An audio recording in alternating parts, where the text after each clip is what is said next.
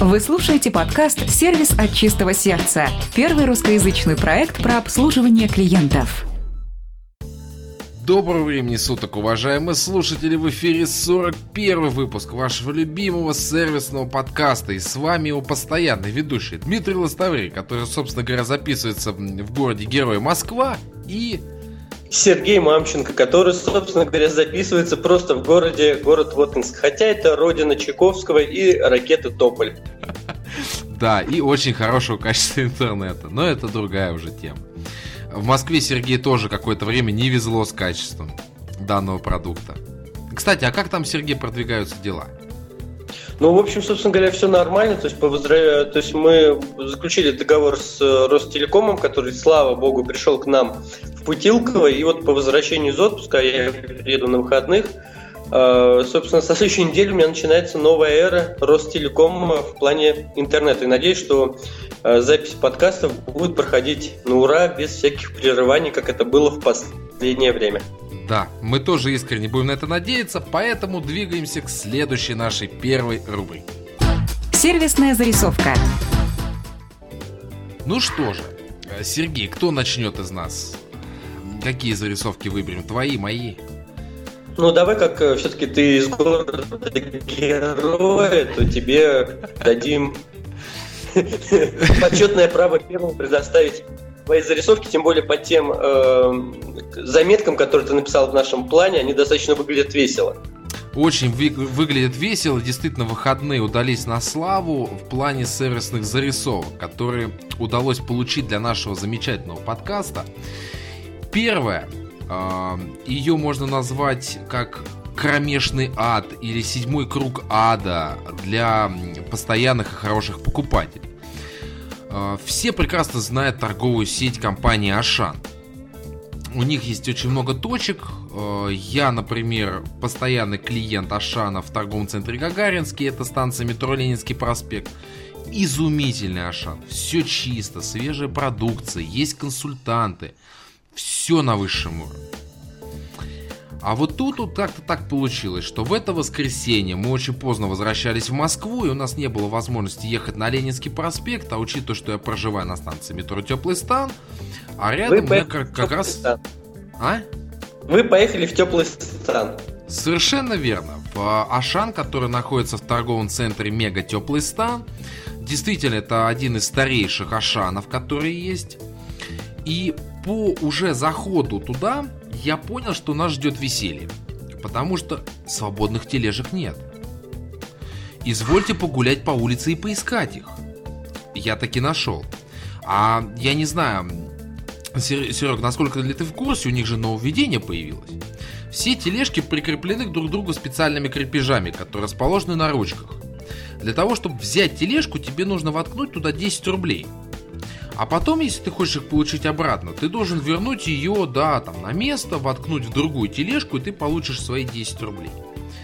С одной стороны, идея неплохая, но с другой стороны, они настолько некачественные из дешевого пластика, что уже многие просто сломаны. Дальше веселее. Нашли мы эту тележку. Она ехала так себе, как примерно ВАЗ-2106 в одну в сторону. Стороны, да, в разные стороны, э, вся гремит, уже весь магазин слышал, что я заехал. Естественно, я молчу про состояние пола, которое там есть, э, сплошные какие-то колдобины, рытвины, черт бы с ним. При входе идет, э, как он забыл назвать-то, выпечка, да, хлеб, булки там всякое. А дальше какой-то гений, э, невероятной силы, интеллекта придумал дальше сделать рыбный отдел который так смачно подванивал, что как будто там человек сдох, прошу прощения. Идем дальше. Там идут фрукты, овощи, все в разбросанном виде, а, в ужасном, а, тухлые продукты есть. И опять же вонь. Ладно, едем дальше. А, особо умные сотрудники, которые работают в этом самом заведении, ну, я думаю, Серег, ты знаешь, что такое палет да, это когда деревянная идет подставка, на ней достаточно большое количество продукции. Удобно очень грузить на верхней полке ну, да, и удобно да. спускать на погрузчиках. Так вот, там есть а, от, отделы, где не очень широкий проход. И вот особо выдающийся сотрудник а, поставил такой палет посередине, что с тележкой не проедешь, и пройти-то особо тоже неудобно. Далее, очень много товара, который открытый. Много полок, где нет вообще товара. И сейчас для людей, которые очень а, озабочены политической ситуацией, это связано не с санкциями, это связано с тем, что сотрудники своевременно не пополняют а, продукцию на полках. Поверьте мне, там все было в наличии, и мясо, и все что угодно. Далее, а, логика построения этого магазина невероятно сложна, потому что вроде у тебя идет длинный отсек с соками, а оказывается, чтобы взять что-то газированное, нужно повернуть налево. И там тоже все не очень логично расставлено. Вот честно скажу, от посещения этого магазина сплошной нервак был. Но там было светлое пятно. Это кассир который настолько искренне улыбался, настолько искренне шутил даже, и шутил, кстати, скажу, весьма удачно, что вот честно ей удалось загладить всю ту ужасную составляющую, весь тот кошмар, ад и садомию, который мы там увидели. Я не поленился, зашел на сайт магазина Ашан. И там есть специальная форма, с помощью которой можно отправить претензию. Я отправил. Э, отправил ее сегодня, по-моему, если память не изменит, я в Твиттере писал, мог забыть уже, когда это делал. Но суть в чем? Никакого отбойника о том, что ваше сообщение принято или что-то в этом духе, в помине нету. Я ставил специально свой мобильный в том числе. Мне очень интересно, наберут меня или нет. Но я, честно говоря, сомневаюсь. Потому что через свои каналы, э, там, в Роспотребнадзоре узнал, что на этот Ашан очень много претензий.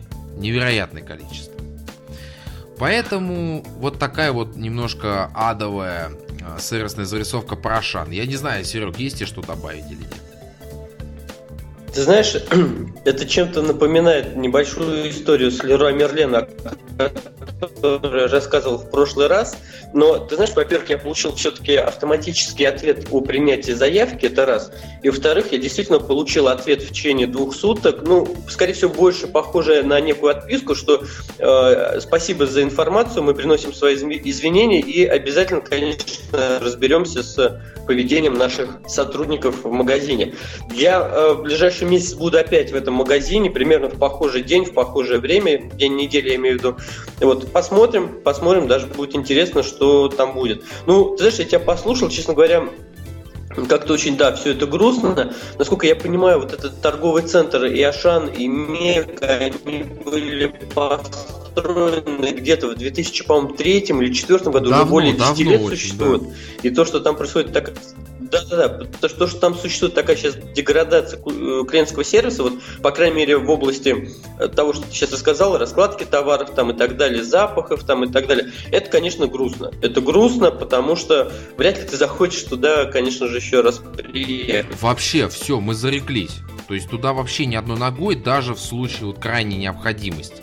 При том, что очень многие, когда я обсуждал эту ситуацию с э, коллегами по цеху, а, очень многие говорили, что ну вот Ашаны бывают разные, есть Ашаны, да, там повыше классом, есть пониже, но я не принимаю эту отмазку, потому что все-таки банальное, да, правило этикета, вежливости, а, кстати, я даже забыл отметить, что в том же ТЦ Гагаринском, да, очень легко найти продавцов, которые тебе помогут в этом нам было очень сложно найти каких-то сотрудников. Если ты хотя бы в том же Леруа Мерлен слышал, как они матерятся, то здесь э, скорее можно было об этом мечтать, потому что я хотя бы так смог бы их найти.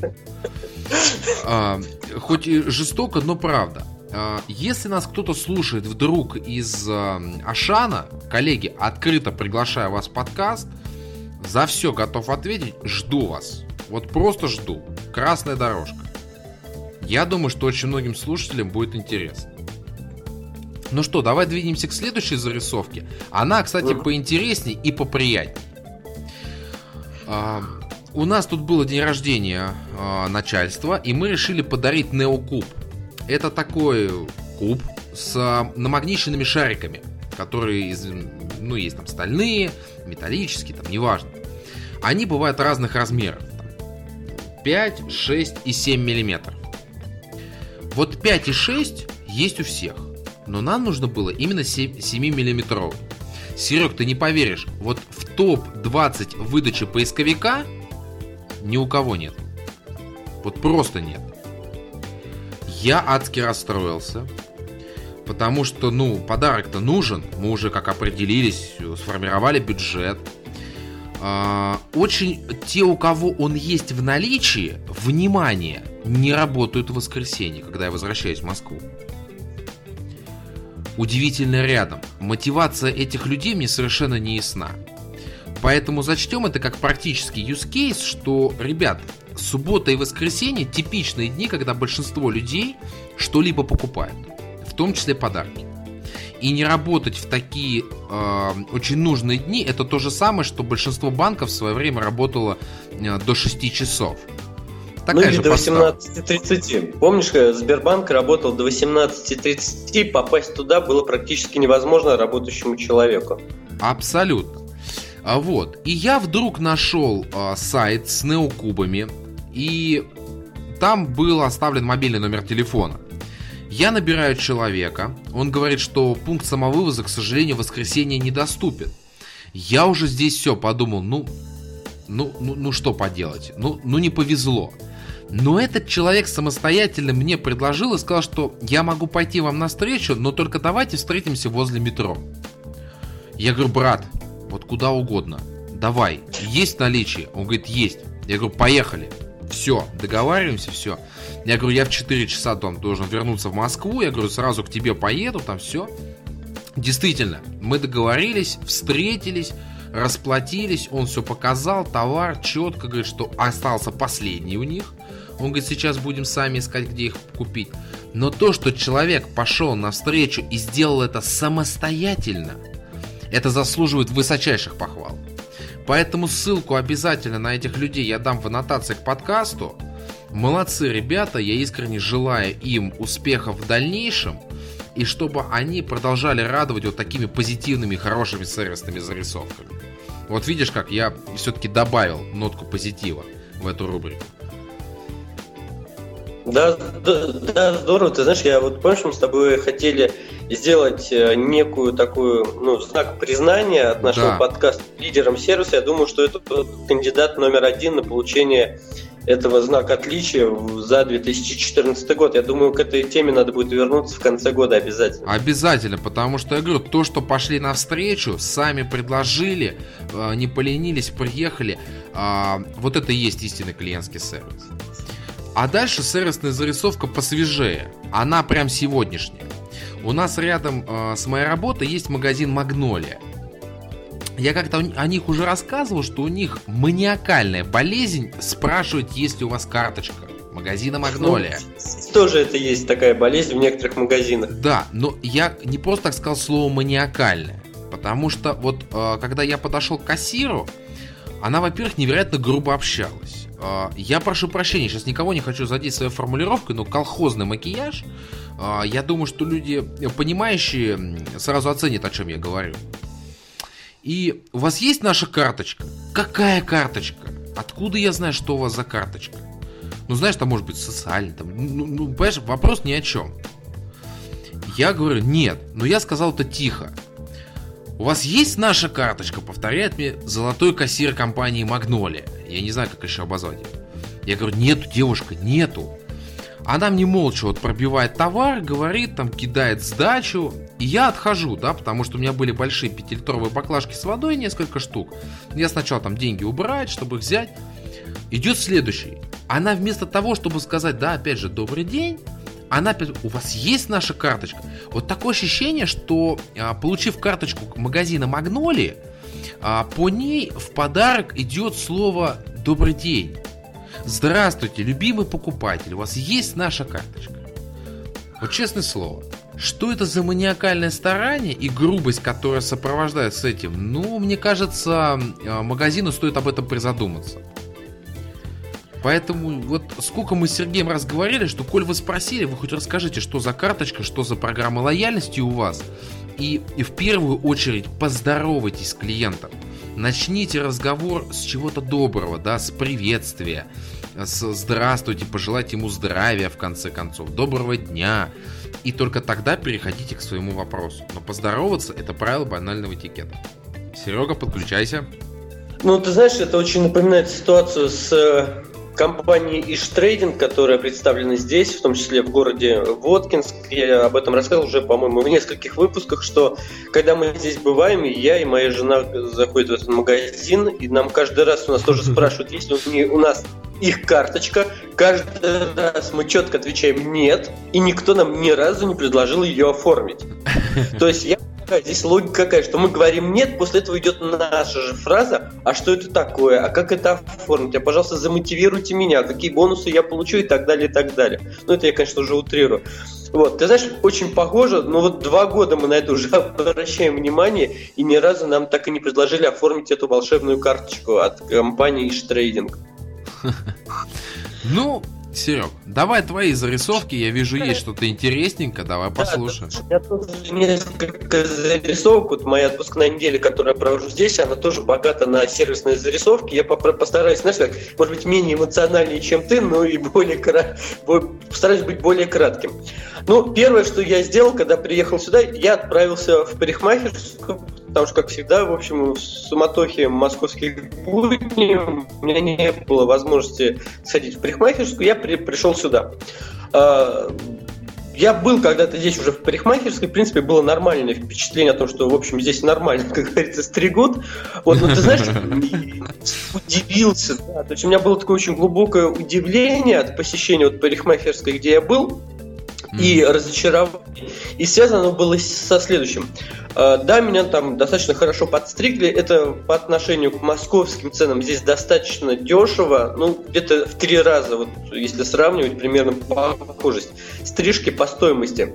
Но самое главное другое.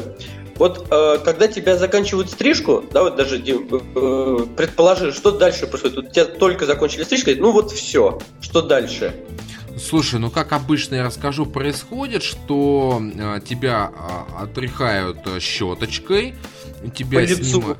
А? Мягко, ну, еще по лицу как бы мягко так вот э, щеточкой ну, проводят, правильно? Там? Да, да, да, все это, да, как бы входит, тебя раз, аккуратненько убирают с тебя э, накидку, и говорят, э, да, в первую очередь посмотрите, да, то есть что получилось. Ну и далее сказать, да, что стрижка окончена, там столько-то к оплате, да, и, естественно, как бы, ну, ждут от тебя какой-то реакции. Ну, вот я как-то ну, так. Ты действительно ожи... а, ты правильно описал вот это ожидание, но, в принципе, у меня такое же, как правило, я еще ожидаю, что мне вообще-то предлагают э, помыть голову перед тем, как, в общем, уходить уже из э, салона, в том Ни числе. Ни разу не предлагали. Вот, поскольку у нас, по крайней мере, такая опция просто включена. Нет, у нас это включено, и это как бы является нормой. Нет, здесь было все гораздо веселее. То есть меня сняли эту накидку, на лице у меня волосы, которые вот э, остались там после стрижки. Дальше мне показали, знаешь, так пальцем на э, бумажных полотенец, которые, знаешь, вот на кухне бывают, люди размещают, чтобы вытирать там что-то вот, э, до, ну такие жесткие достаточно. Mm-hmm. Сказали, ну а лицо вы можете вытереть этими бумажными полотенцами. Ну ты представляешь, что такое вытирать лицо достаточно жестким бумажным полотенцем, тем более, когда там на нем небольшие волоски остаются там или еще что-то. Конечно же, никто мне предложил помыть голову. И ты знаешь, я, в общем, минут пять тер вот свое лицо, пытаясь хотя бы, ну, мне просто было стыдно выйти в таком формате, в, так, в таком виде на улицу и ехать еще на автобусе, чтобы побыстрее помыть голову. Ну, ты знаешь, я, конечно, не стал разбираться там и так далее, потому что, знаешь, здесь побыстрее бы уйти и больше никогда в жизни сюда не приходить. Но действительно нормальное ожидание, это, во-первых, что все-таки с лица у тебя убирают там эти волосы, там либо ваты, либо вот каким-то какой-то щеточкой. Щеточкой, да. Ну и вообще-то тоже да, предлагают все-таки помыть голову и потом там, может быть, уложить или как-то посушить там и так далее. А не просто так, что все закончили, сняли, вот здесь вы это себе дальше там сами все уберите и, в общем, свободны. Я, конечно, понимаю, что здесь с ним это деш, дешевле, но, опять же, вопрос, можно это было предложить. Я для меня это, я бы, конечно, купил бы, если это нужно купить, чтобы тебе лицо почистили, или там голову помыли, ну, я бы доплатил бы, это не проблема, ну, хотя бы как-то, знаешь, вот, а тут так в общем массе, все, закончили, до свидания. И вот ты идешь, вот, и понимаешь, что он честно цена, люди смотрят там или еще что-то, ну, как непри, непри, непривычно и неприятно оказалось. Поэтому, скорее всего, это парикмахерская а, меня больше никогда не увидят. Вот, ну будем надеяться, что, может быть, когда-нибудь они послушают наш подкаст и что-то у себя изменят. Вот такая первая зарисовка, которая у меня случилась. А Нет. Вторая зарисовка, то, что мне нужно было купить здесь джинсы, и я зашел в магазин, э, небольшой такой, ну, как магазин, бутик, там, не знаю. Вот, и при входе стояла банкетка, которая, в общем, намекала на то, что этот магазин сейчас как-то временно закрыт. То есть не цепочечка, там не веревочка с надписью «Извините, пожалуйста, у нас там учет до такого-то времени» или еще что-то. Просто стоит банкетка. И вот сразу тоже надо понять, что это, скорее всего, именно признак того, что магазин временно закрыт. А, он небольшой, поэтому сразу видно, что там сидела какая-то женщина за вот, э, ну, не ресепшеном, как за столом, что-то делала.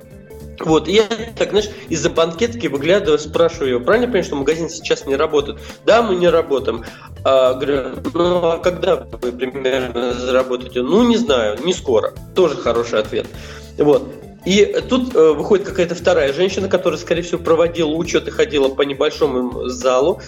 И так вот вопросительная интонация. Вот, а что вы хотели? Ну, сам понимаешь, да? То есть mm-hmm. спрашиваете у посетителя, вы приходите в свой магазин, чего хотите, ну, наверное, не кофе попить, это уж точно, а все-таки я скажу, ну, знаете, купить джин, там, майку пола и так далее. Ты знаешь, вот здесь как бы очень интересная, забавная ситуация была. Получилось такое, знаешь, разделение на хорошего продавца и плохого продавца. И она говорит, да, конечно, захотите. И вот я знаешь, как перешагиваю через эту банкетку. За мной перешагивает моя супруга через эту банкетку. Ну и ребенка мы через эту банкетку перекидываем тоже небольшую. Вот мы таким образом входим в магазин. Вот, я начинаю выбирать джинсы. Хорошо, что вот эта, которая так разделим их, значит, хорошая, она действительно ходит с нами, ну, достаточно так, ну, наверное, в предпенсионном возрасте женщина что-то рекомендует, показывает. Плохая женщина, плохая продавщица сидит за, это, за этим столом и грозно наблюдает за нами, за нашими движениями. Вот, и мы в таком варианте, в общем, выбираем джинсы. Когда мне нужно было что-то померить, и ребенок рвался в примерочную, вот хорошая продавщица увлекла ребенка, как я потом выяснил, э, подарком небольшим, она ей подарила такую, знаешь, маленькую шоколадку в виде евро, ну так как монетка, шоколадка-монетка.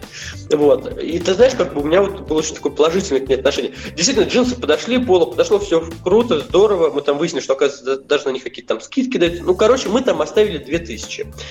Для местного магазина, для одной покупки у человека, это достаточно хорошая э, стоимость, я тут спрашиваю, как говорится, у местных. Так вот, вопрос, что мешало, в общем, сразу сказать, что да не вопрос, конечно, захотите, там помочь купить. Мы там были всего лишь там 10 минут. Я думаю, что э, учет там от этого бы не умер. Mm. Ты знаешь, было очень странное ощущение, что вот э, есть эта женщина, то вот эти 2000 рублей, которые ломились через эту банкетку в этот магазин, чтобы там остаться навсегда, они бы прошли мимо. И вот это для меня, конечно, большое такое было немножко разочарование в плане клиентского сервиса, потому что было, честно говоря, непонятно. То есть у тебя стоит клиент, который хочет заплатить, ты занимаешься, по сути, своими делами и говоришь ему, нет, мои дела важнее, чем твоя там потребность и чем твое желание помусорить у меня деньгами. Вот такая вторая зарисовка тоже очень достаточно забавная. Ну, как тебе? зато есть хороший и злой полицейский, правильно, да, вот это вот выражение есть? Да. По сути, да, в одном магазине, причем это тоже забавно. Да, и самое главное, что вот тот человек, который хорошо себя повел, да, мы ему плюсуем в карму. Так, я думаю, двадцаточку. А тот, кто плохой, э, жизнь такая штука, история показала, что она движется по спирали. Когда человек э, недоброжелательно относится к клиентам, э, да, хамит им или не интересуется их делами, как правило, у нее деньги-то не водятся.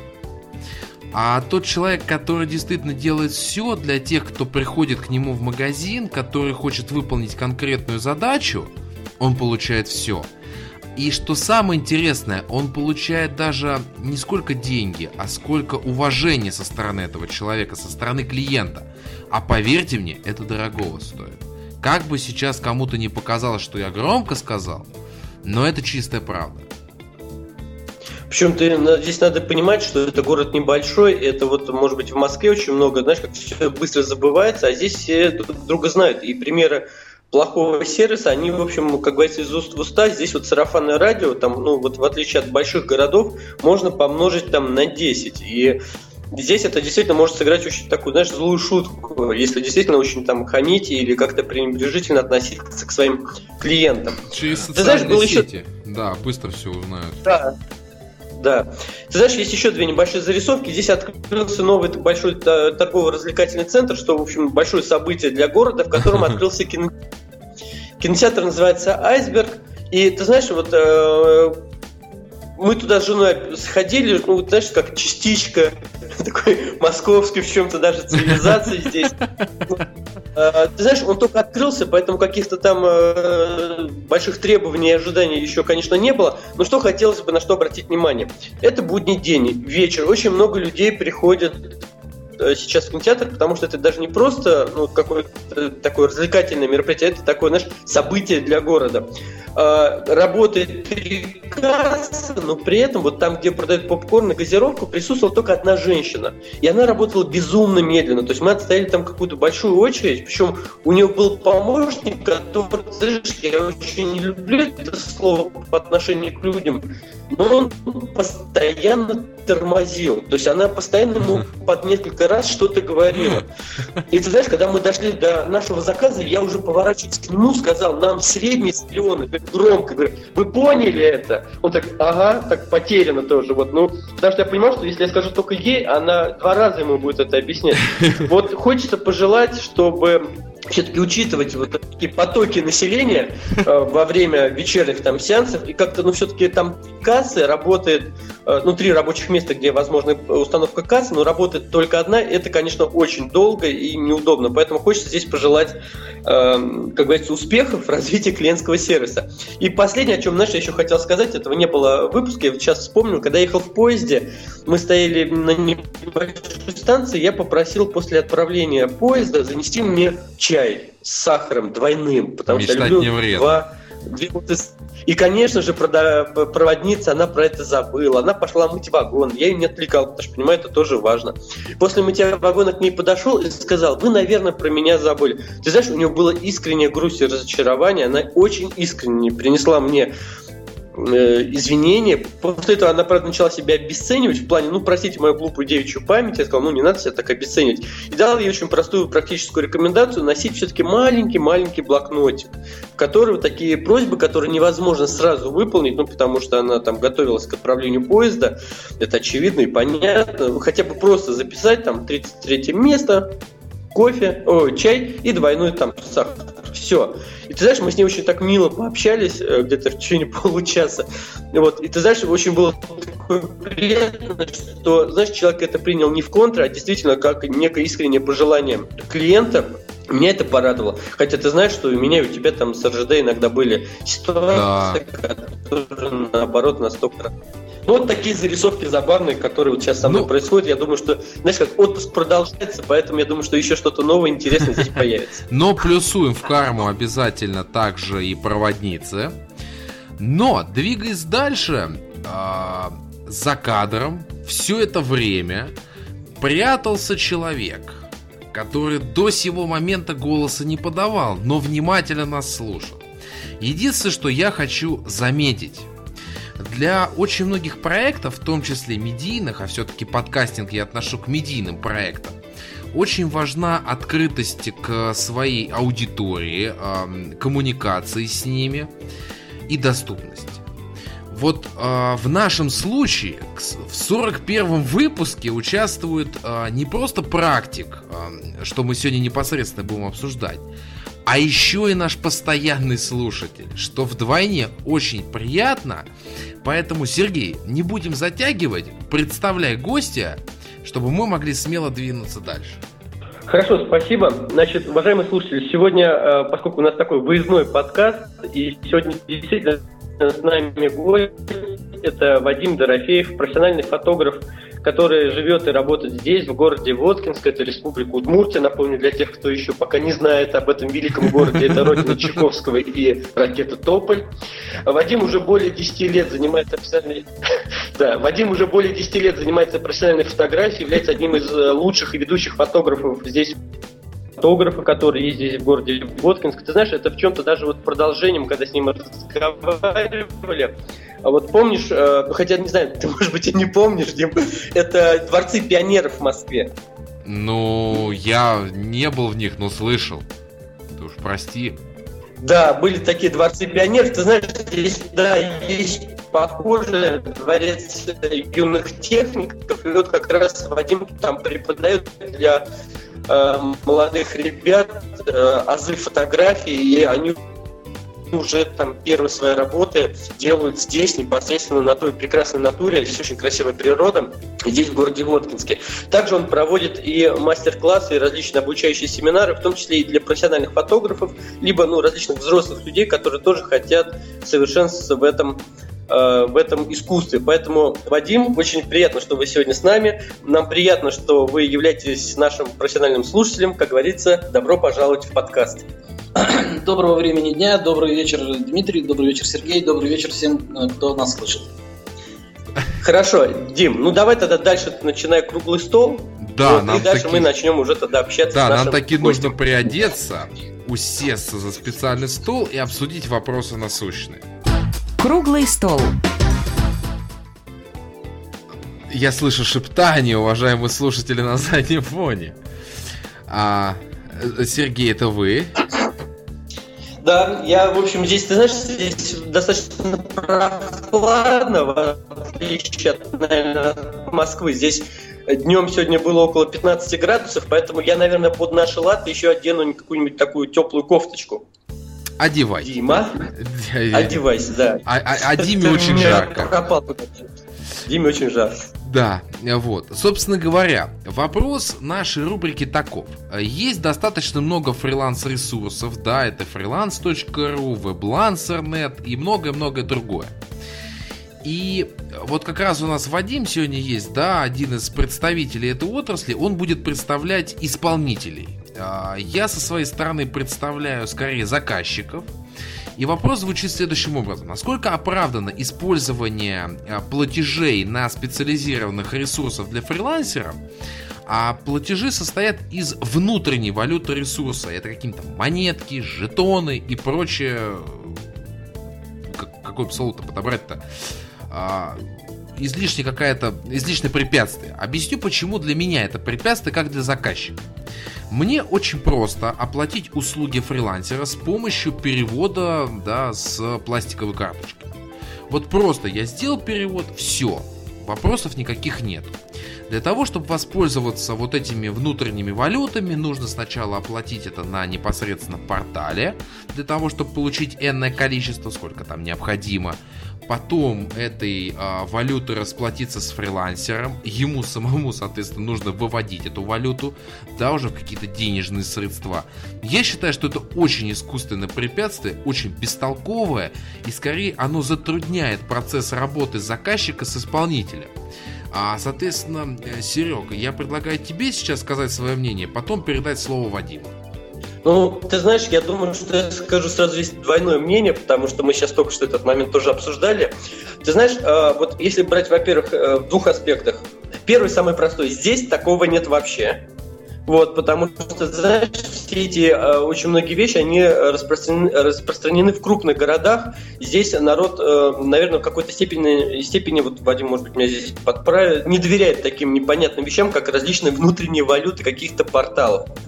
То есть здесь люди предпочитают э, расплачиваться все-таки наличными, и я даже не уверен, что, скорее всего, перебрасывать там с карт на карты деньги. Нет, я хочу тебя перебить. Нет, угу. есть некие правила, допустим, вот в нашей среде, как у фотографов, то правила аванса или задатка, ага. которые, естественно, мы озвучиваем на каких-то встречах с клиентами, и они нам переводят на карту, например, того же Сбербанка, и мы в дальнейшем уже по оплате э, эту дату никуда не распространяем на другие заказы, а это имеет, это служит, так скажем, гарантом того, что мы будем работать дальше с этими людьми.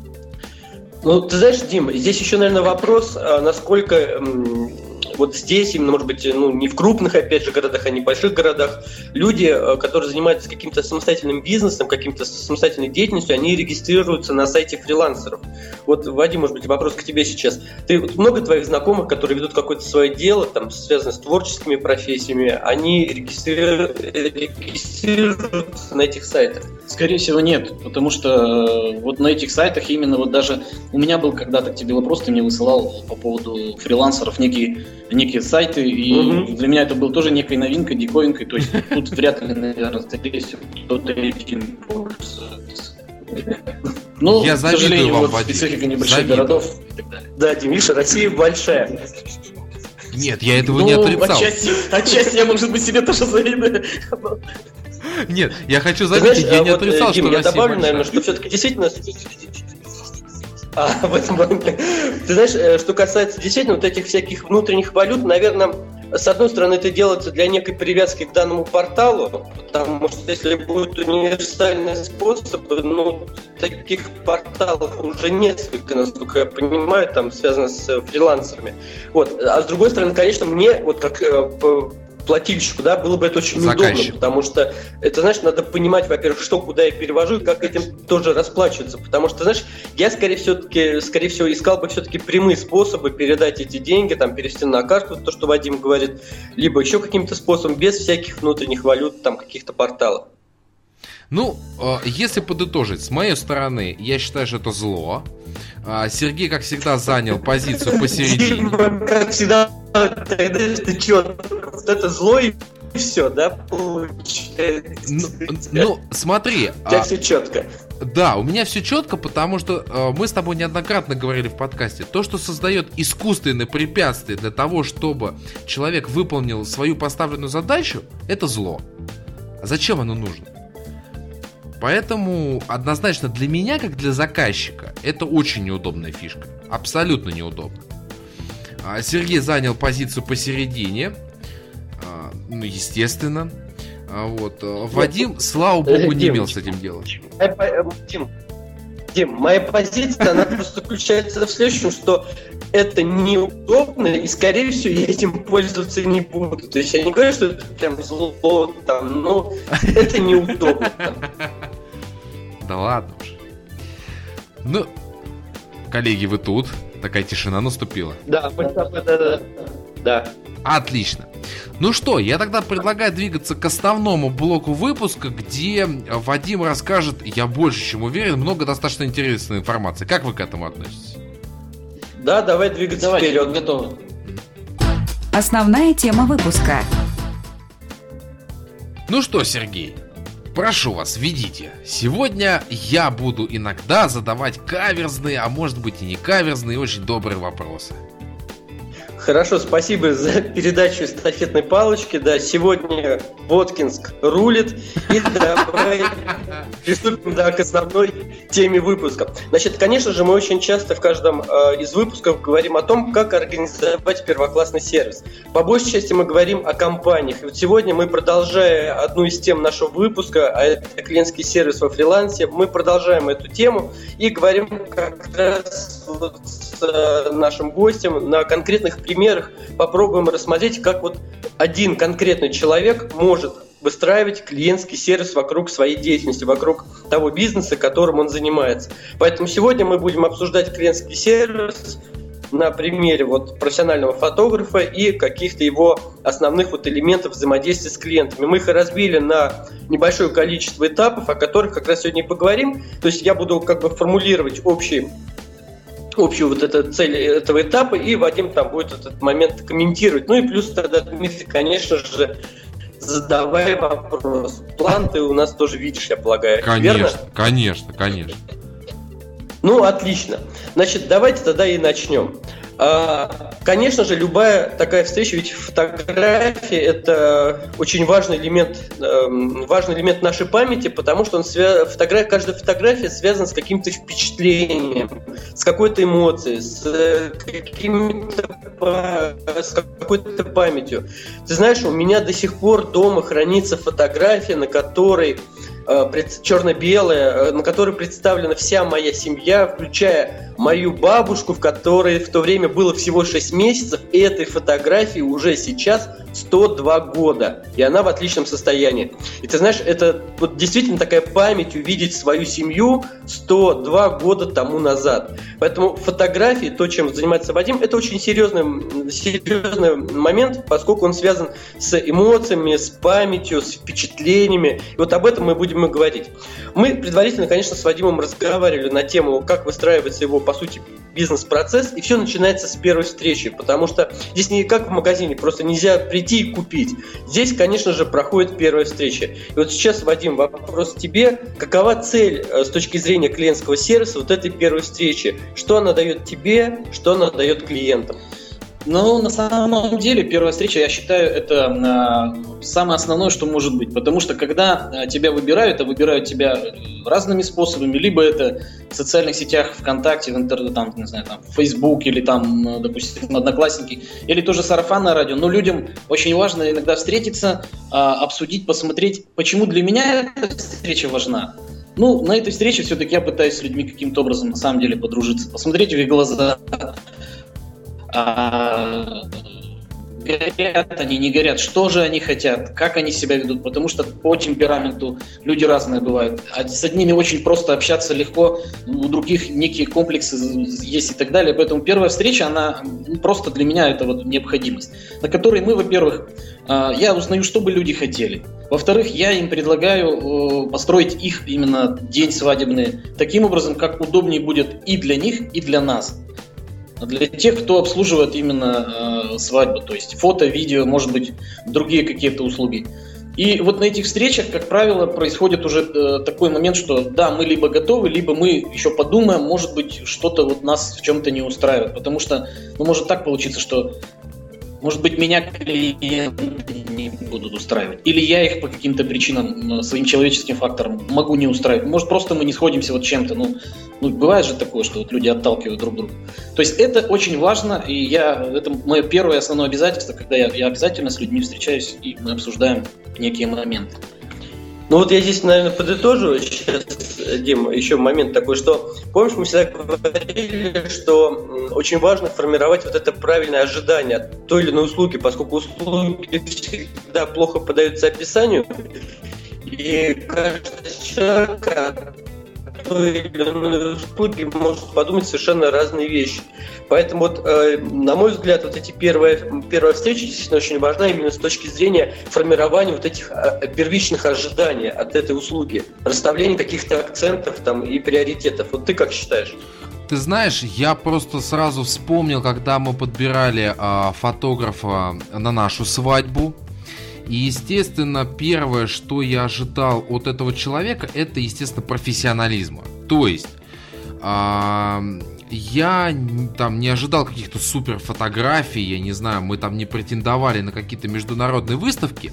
Мне просто важно, чтобы человек запечатлел это событие, запечатлел это с какими-то там с красками, эмоциями, и при этом не мне нужно было ему говорить, вот ты вот это сфотографируй, ты вот это сфотографируй, да, а он самостоятельно принимал на, а, на этом решение. И причем принимал он решение не из-за того, что, да, вот, ну мне нужно фотографировать, а из-за того, что этот момент что-то символизирует.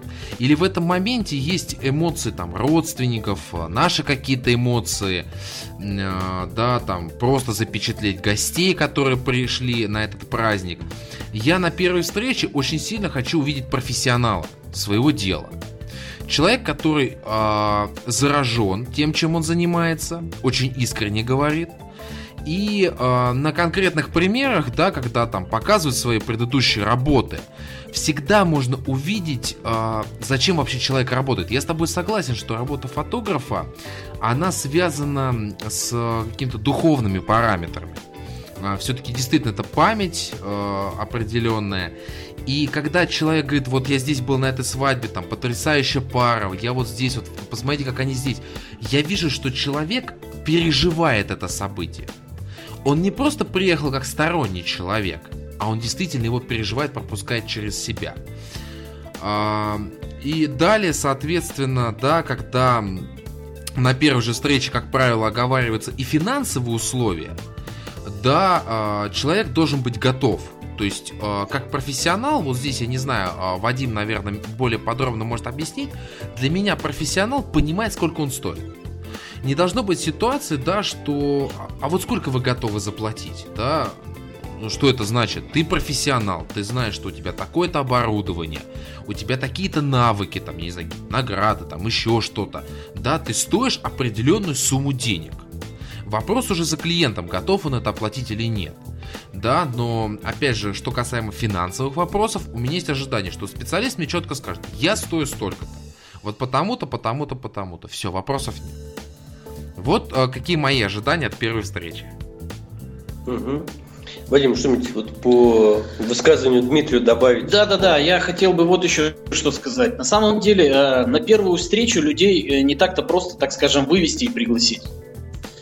Потому что а, в основном а, идет а, информация из интернета, и первый вопрос, который люди задают, либо даже звонок просто-напросто, который делают, здравствуйте, а сколько вы стоите? То есть вот здесь очень такая тонкая грань, сколько я стою, сколько стоят мои услуги, но у меня, ребята, три пакета услуг и восемь дополнительных опций, которые я могу вам предложить. Вам что озвучить и что написать. Может быть, мы с вами встретимся, я вам все подробно расскажу и покажу, что я могу делать основное и что я дополнительно могу вам предложить. И вот когда люди ведутся, ну так скажем, ведутся на первую встречу, естественно, а, это люди, которые уже действительно заинтересовались и практически на 100% сделали выбор именно на мне, допустим, или на другом человеке, ну, если о другом ком-то говорить, то здесь на этой встрече всегда, как правило, происходит то, что правильно вот Дмитрий сказал, что вот хотелось бы увидеть, например, профессионализм. Действительно, профессионализм. Мне не все равно, что будет на этой свадьбе. Почему? Потому что тот продукт, который я сделаю на этой свадьбе, будет в дальнейшем моим портфолио, которое будет э, выкладываться в том или ином ресурсе э, там, социальных сетей, которые в дальнейшем поможет, помогут мне опять же приобрести клиента. То есть те э, условия, те мои э, предложения, которые я выдвигаю при первой встрече, они ведут к тому, чтобы э, сделать именно ну, вот, ту красоту, которую, по идее, вообще ждут от меня клиенты. Вот. Но, естественно, вопросы э, задаются ребятам очень разные. Вот, например, Дмитрию важно, например, эмоции, а, или еще что-то. А кто-то наоборот говорит, вот нас больше с друзьями или с родственниками, а кто-то наоборот скажет, нас не надо вообще снимать, снимайте только родственников и друзей. И поэтому вот эти пожелания, они всегда учитываются, и я для себя где-то это фиксирую, и во время свадебного дня, естественно, делаю так, как ну, просят, хотят клиенты. Согласен, так. согласен. Ну, да, я здесь, знаешь, еще добавлю, что очень важный момент, вот, о котором говорил Вадим, и о котором, ну, косвенно говоришь и ты тоже, то, что на самом деле на этой встрече еще формируется ценность той услуги, которая будет оказана. Потому что если сразу заводить разговор о цене, то, ну, ты понимаешь, да, продается только цена, но не продается ценность. Вот очень важно для того, чтобы действительно все получилось хорошо, в общем, уметь и обосновать ту цену того профессионализма, о котором мы сейчас с тобой говорили, очень важно именно рассказать, что будет входить, как это будет примерно выглядеть. То есть формировать вот эту ценность, вот этой услуги. Это тоже важный, важный момент. Согласен. Хор- хорошо, двигаемся дальше. Вот я, ты знаешь, вспоминаю свою свадьбу, у меня тоже был фотограф, но у меня фотограф был не только фотограф, это мой друг и мой гость в том числе. А, просто мне хотелось сделать такую, может быть, больше камерную свадьбу, и не хотелось как-то вот никого со стороны приглашать. Вот, и вот это тоже очень важный момент, о котором мы с Вадимом тоже разговаривали предварительно, что фотограф, он является не только вот фотографом на, э, на каком-то мероприятии, человек, который все время смотрит в объектив, но это еще в том числе вот он может выполнять дополнительные функции. Вот здесь как раз хотел бы э, рассказать, э, попросить Вадима рассказать, о каких функциях, в общем, может еще идти речь, причем, как правило, они бывают не то, что какие-то обязательные, а какой-то дополнительные, дополнительные функции, которые, в общем, фотограф как человек хочет сам помочь и там, ну, предоставить своим э, клиентам. Да, да. Ну вот, э, опять же, вернемся к тому моменту, что на этой первой встрече э, я стараюсь все-таки выяснить, какой момент. Для меня, наверное, не самым, ну, то есть немаловажно. Прежде всего, э, сам процесс свадьбы, как он будет длиться, какая его технология, кто будет в нем участвовать, какие ведущие, как будет проходить, какие места мы выбирать будем для съемок, в какое время мы сначала поедем, сколько будет регистрации и так далее. То есть все эти нюансы. И понятно, что люди э, это делают, а именно свадьбу в первый раз, для них не совсем понятен вот этот э, режим проведения либо выкупа, либо регистрации, либо еще что-то. Я, регламент. Я, регламент. По сути, вопрос да, регламента. То есть тут мы, я, например, стараюсь всегда им подсказать. Ребят, вот давайте мы приедем не в это время, а чуть-чуть пораньше или чуть-чуть попозже. Для чего? Для того, чтобы мы вот сейчас этот момент проведем, и потом ваши гости будут заниматься полчаса просто э, стоять либо в теплом помещении, жарко, либо наоборот в холодном месте и так далее. Давайте мы снизим там, сузим э, временные рамки и так далее. Дальше, э, во время, например, каких-то приготовлений э, того же жениха с невестой, очень часто сталкиваешься с такими ситуациями, когда у жениха может быть что-то с пиджаком, может быть завязать галстук даже и так далее. С невестой. Вот.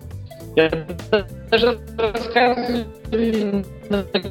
от количества, сколько им взять закуски, для того, чтобы во время поездки им хватило именно той закуски, они заезжали в магазин и колбасу. Сколько взять спиртного и какого спиртного. То есть это все на первых встречах мы даже обсуждаем. Но это при условии, если нет у них услуги администратора свадьбы, которые иногда бывают.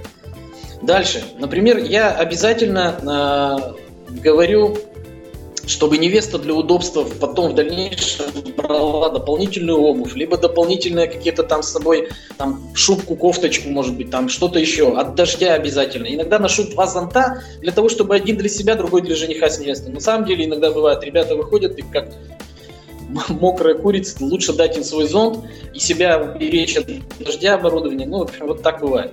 И, естественно, всегда предлагаю перед самым вечером какой-то там полчаса, минут 40 промежуток времени, чтобы ребята просто поехали домой, а, отдохнули, припудрили носик там и все прочее, провели хотя бы полчаса а, вот вне спешки этой, потому что сам вечер, сам банкет, он на них накладывает огромный просто груз, а, и первые танцы, и поцелуй, и горько там, и все прочее, поэтому вот не проведение этих полчаса, минут 40 станут плоховато, так скажем. Поэтому вот эти все советы, они всегда, на самом деле, я предлагаю ребятам, э, это, я думаю, что нравится, и они как, как бы берут себе на заметку. Вот как-то так. Ну, вот э, прокомментирую, на мой взгляд, это просто шикарно, потому что, видишь, ну, человек там превосходит вот эту границу ожиданий просто человека, который смотрит в объектив, и он действительно становится таким другом, который уже, имея огромный опыт присутствия на таких мероприятиях, а я, ну, с своей стороны скажу, что, честно говоря, не очень люблю свадьбы, знаешь, я был два раза на свадьбах, ну, как-то они меня напрягают, вот, мне там как-то вот грустно, скучно, не знаю, ну, не люблю свадьбы. Вот, и когда есть человек, который действительно может подсказать там э, семье, там, э, ну, молодоженам, как лучше что-то организовать, который вот, знаешь, даже думает о том, что надо взять второй зонтик, потому что на его э, опыте, наверное, уже были такие ситуации, когда не было этого зонтика, и там свадьба, свадьба мокла. Вот, но, по-моему, это шикарно, да, вот на мой взгляд, по крайней мере. И вот те, кто тоже оказывает различные виды услуги, услуг, я хочу вас тоже призвать, будьте выше вот какой-то только свои услуги, старайтесь всесторонне помогать, э, советовать что-то в рамках оказания этой услуги. Тогда вы станете не просто исполнителем этой услуги, но и другом. Mm. Нет, я абсолютно с этим согласен. А, причем я скажу даже так, что свадьба для молодоженов, брачующихся, как их называют в ЗАГСе, а, это огромный стресс. А для невесты это довольно-таки длительный процесс, да, там мейкапа, прически, платья и так далее. Жених весь сам на нервах. И они ищут поддержки, естественно, да, моральной какой-то, потому что родственники все настроены на гулянку, объединяются семьи, они знакомятся, радуются, они счастливы, а вот у молодоженов есть нервак, есть стресс огромный. Я вспоминаю свою свадьбу, мы даже не поели, мы не были пьяными, были трезвыми, как стеклышко, а все остальные вокруг были сыты и пьяные. А, собственно говоря, а вот, э, собственно говоря, как раз фотограф это тот человек, который э, находится между, да, пьяными гостями и трезвыми молодоженами. И он, э, да, очень часто, вот наш фотограф действительно то подшутит еще что-нибудь, а то вот он фотографировал, то супруга там в процессе подготовки, там, то меня, э, там чем-то действительно помогал. Это а, действительно колоссальный человеческий труд. Даже не сколько профессионала, сколько человеческое начало. Потому что, когда мы имеем дело с а, праздником, да, вот, а, там, будь то свадьба или день рождения, да, и на них присутствует фотограф, он все-таки а, проникается этой атмосферой, ну должен, по крайней мере, и должен ей соответствовать. А, что касаемо советов и так далее, естественно, они нужны, потому что молодожены не все могли учесть, могли что-то упустить, потому что процесс подготовки свадьбы это такой тоже ад своеобразный. Единственное, что спасибо московским ЗАГСам, которые дают тебе толстенные брошюры со всеми возможными магазинами и купонами на скидки. Хвала просто. И действительно фотограф, да, и вот ваш пример, э, да, Вадим, он действительно впечатляет. И я считаю, вот э, мое мнение, да, что это должен быть стандарт для человека на подобных мероприятиях. Вот просто стандарт. Ну, к сожалению, э, я могу говорить только за себя, не как не за своих других коллег, но иногда слышу, что подобные вещи люди просто не делают. И это очень жаль. А мы как раз говорим за остальных, не переживайте, Вадим. Да, мы для остальных сейчас и говорим, это стандарт, в общем, который, по сути, будет делать для них лояльных клиентов на будущее. А вот следующий элемент, о котором мы хотели бы поговорить, это договор. То есть, конечно, мы говорим об услугах, мы говорим о взаимодействии между людьми, но тем не менее, э, как и в любых взаимоотношениях там, и в бизнесе, договор является очень важной составляющей, в том числе и клиентского сервиса, не только там взаимоотношения между компаниями. Вот, Вадим, вопрос. Как договор все-таки регламентирует какие-то вот ожидания от вашей работы фотографа? Ведь вообще зачем вам договор? Ведь можно в конце концов просто все на словах решить. Ну, на самом деле, вообще ведь фотография это немножко слож, сложноватый такой момент, процесс. То есть вообще даже вот просто отвлечься от темы, буквально один маленький вопрос вам обоим. Что для вас хорошая фотография, Дмитрий? Ух, какой хороший вопрос-то на ночь глядя. Простой, очень простой вопрос. Очень, а... на самом деле, простой и в то же время очень сложный. Вот что для вас хорошая фотография? Глубоко копну скорее, но при взгляде на эту фотографию а, понимаешь, что ей, собственно говоря, хотели сказать. Да, то есть, ну, в ней есть некий смысл, я не знаю, там, нежность, поцелуй, радость. Ну, наверное, вот это хорошая фотография. Но это, опять же, а, я сейчас говорю очень про опасные вещи, про субъективные вещи. Ну, вот на мой взгляд, что такое хорошая фотография? Это когда смотришь, смотришь, смотришь и остановился. И сам не знаешь, почему ты смотришь на нее и не можешь перелистнуть следующую фотографию, а смотришь именно на эту. То есть вот для меня это хорошая фотография. Я к чему сейчас это все э, пытаюсь говорить? В договоре четко сказано, что доверяя фотографу, вы а, значит, полагаетесь на его взгляды, на его вкусы и все прочее, прочее, прочее. И также есть технические нюансы, что я делаю после э, уже свадьбы, то есть после обработки, э, какая моя обработка, что я предлагаю людям. Э, если есть какие-то дополнительные моменты, нюансы, то там тоже все это прописано. И у людей складывается четкое впечатление, что вот это я делаю. Если же я этого не делаю, могу предложить вам за дополнительную какую-то оплату и так далее. В договоре также а, указаны моменты, значит, сроков а, отдачи работы, потому что кому как не фотографу или видеографу сложнее. Прошла свадьба, все забыли, все ушли, все разошлись, всем весело. Но мы-то сидим дома у компьютеров и э, делаем дальнейшую обработку этих фотографий. То есть мы к ним возвращаемся потом, и наш конечный продукт, он после того, как мы что-то отдаем людям. И вот здесь э, есть некие тонкости, что, как я это делаю, каким образом я вам, что вам предлагаю, и люди уже понимают. И я на это обращаю особое внимание. Это не мелким шрифтом, это крупным шрифтом сказано. Вот это я делаю, вот это я делаю, а вот это я не делаю. Если вас это устраивает, да, давайте. Если есть какие-то просьбы, естественно, я их выполню. Вот. Также там, э, я про сроки сказал, описываются, значит, э, э, некие нюансы чего. То есть, ну, бывает же форс-мажор какой-то, а, допустим, не смог по физическому состоянию какому-то, болезни или еще что-то, где сказано, что я обязуюсь предоставить за те же деньги равноценную э, замену себе. И, в принципе, вот у меня никогда подобных вещей не было. То есть я никогда э, не предлагал дополнительных, ну, кого-то другого, то есть старался всегда сам выполнять свою. И у меня ни разу, ну, может, это я себе немножко сейчас как Дмитрий говорит, кармы добавляют там в гор, но никогда в жизни я от клиентов не отказывался. Если у меня были, например, даже предложения э, о проведении свадьбы в 2-3 раза дороже. Я никогда от этого не отказывался, от тех людей, с кем уже подписал договор. Для меня это очень важно и принципиально. Ну, вот основные аспекты договора.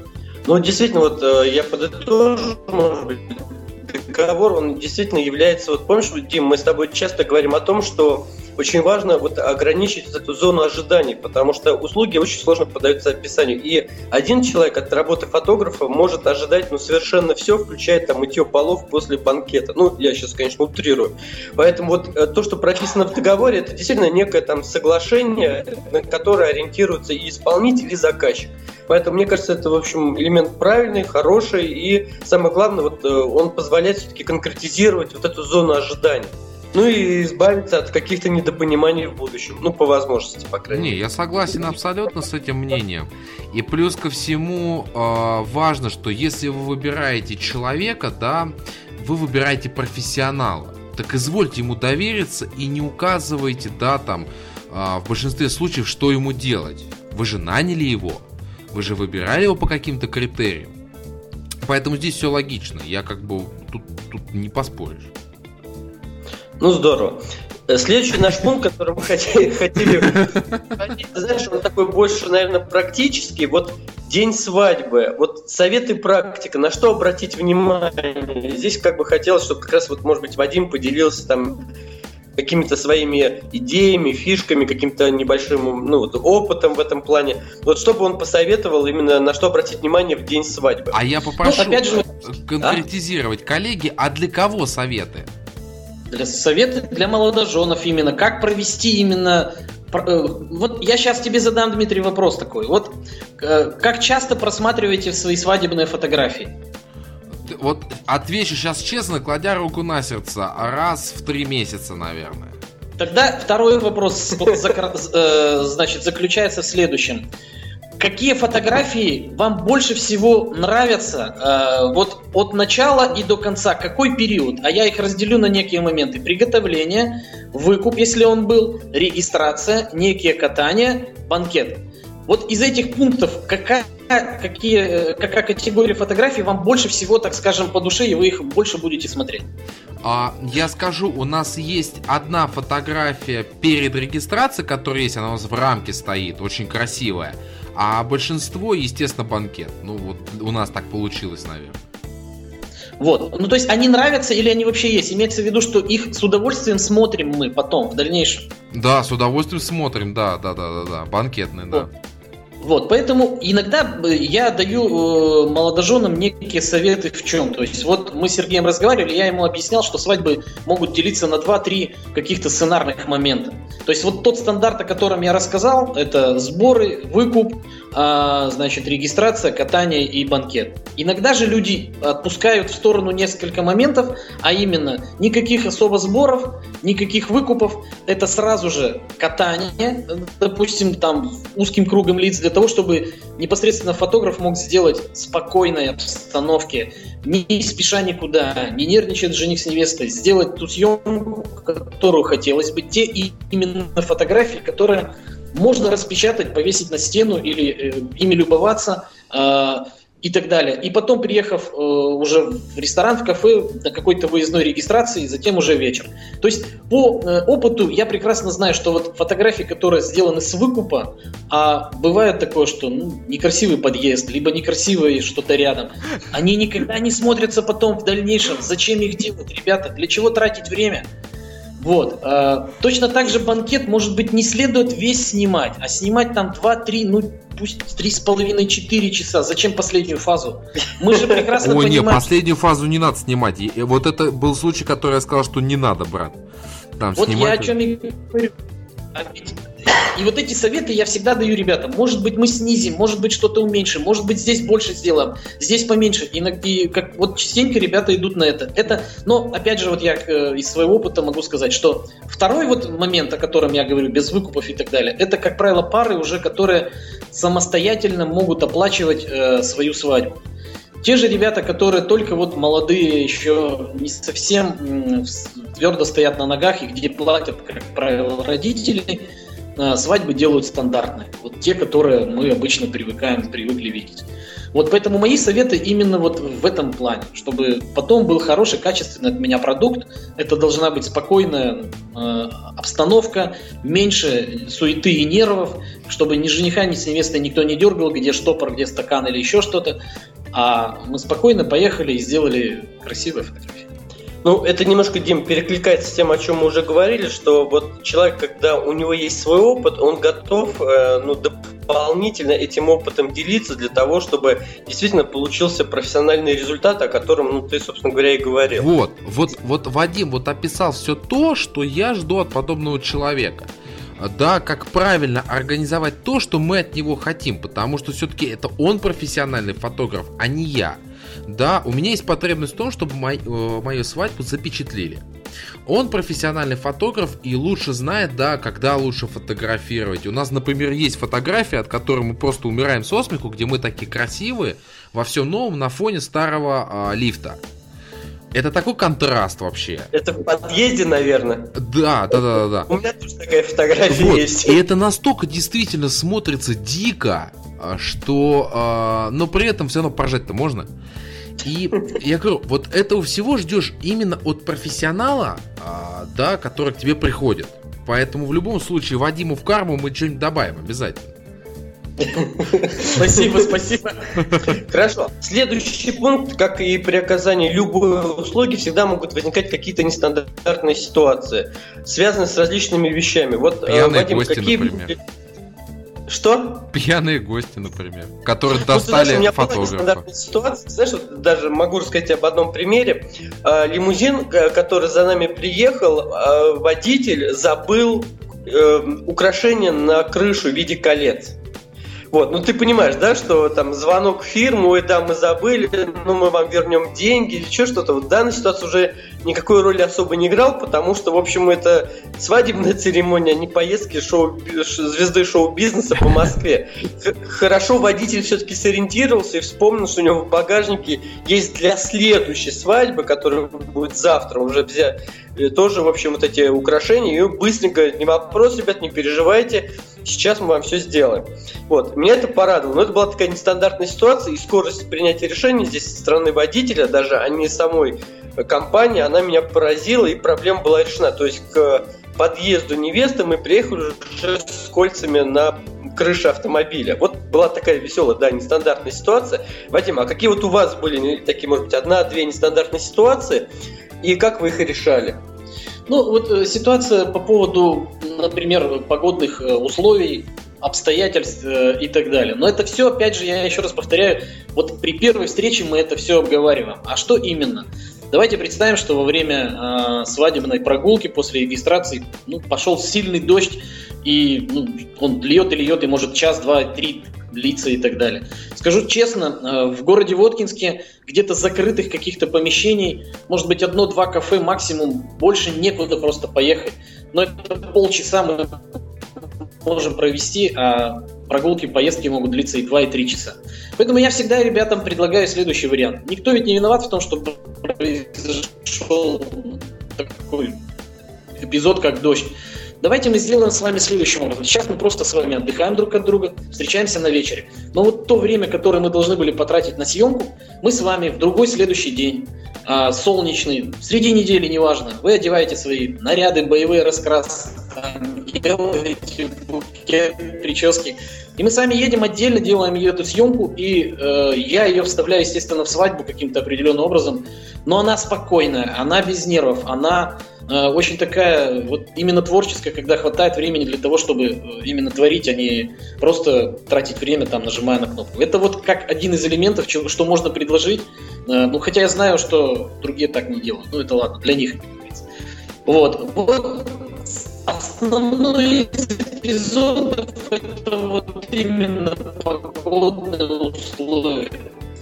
Либо вот такая ситуация, как вот студия, которая у меня сейчас в данный момент есть, Вдруг будет этот дождь, чтобы нам не тратить время, я привез сюда жениха с невестой, и я могу их фотографировать в студии ровно столько, сколько мне нужно. Это либо дождь, либо очень э, холодно в зимние периоды времени. А, вот как-то так. Дальше, э, может быть, она не совсем стандартная или нестандартная. В моем рюкзаке, в котором находится оборудование, оборудование, помимо оборудования, можно найти на самом деле кучу разных интересных вещей. Например, ну просто таблетки от головной боли. У кого-то заболела голова, я могу ей поделиться, пожалуйста. То есть вот как-то так.